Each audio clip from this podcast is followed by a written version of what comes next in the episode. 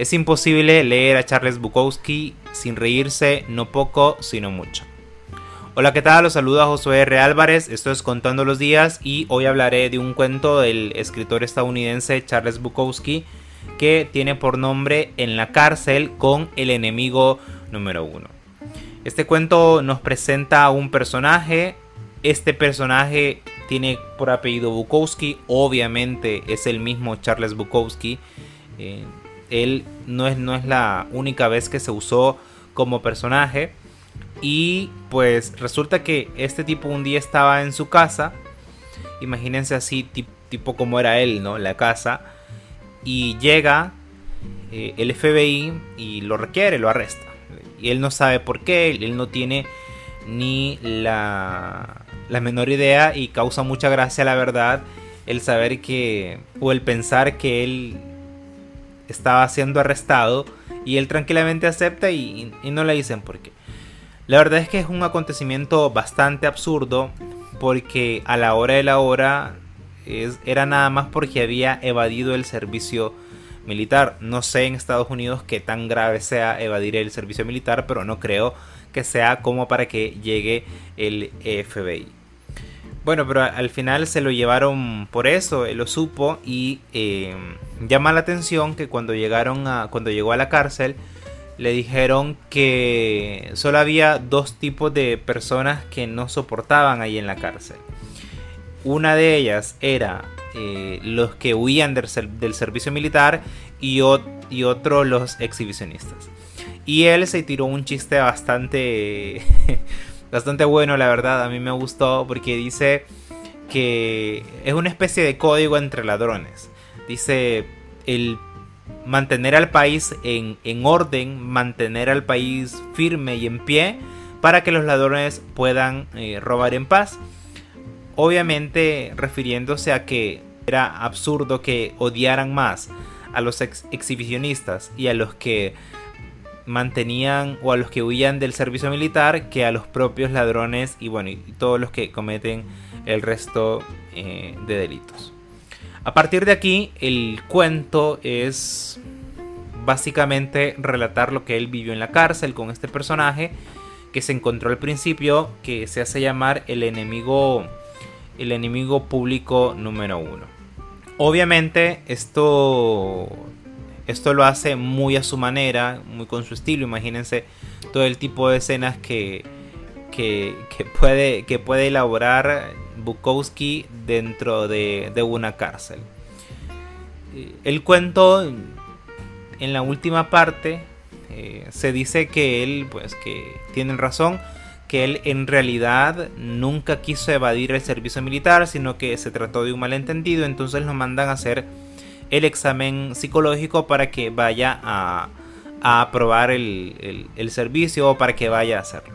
El asunto es que en la entrevista con el psicólogo obviamente hay un diálogo un poco absurdo, pero llega el psicólogo llega a una conclusión y es que dice que es un tipo eh, sensible con un caparazón muy grueso. Entonces él se burla y dice, vamos a ver, yo era sensible. Y al final termina diciendo y así yo gané mi guerra. Sí, e, es una especie de analogía que él hace con la situación que estaba enfrentando en ese momento.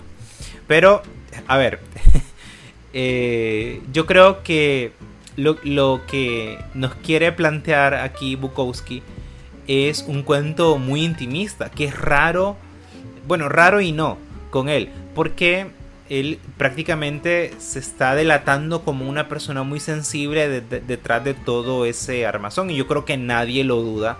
Nadie duda de la sensibilidad de Bukowski. Pero yo creo que la, sensibilidad entendida no como esa melosidad o, o, esa, no sé, esa falta de, de carácter tal vez. Creo que, creo que por ahí no va el asunto, sino que se trata de una sensibilidad un poco, eh, o mejor dicho, muy relacionada al campo de, del arte. Porque resulta que mm, eh, Bukowski obviamente es escritor, es artista, y los artistas lo primero que, o lo que más necesitan es eh, sensibilidad. Porque ellos, bueno, un artista transmite el mundo y quien transmite el mundo primero necesita percibirlo y para transmitirlo bien y a detalle necesita percibirlo bien y, a detalle.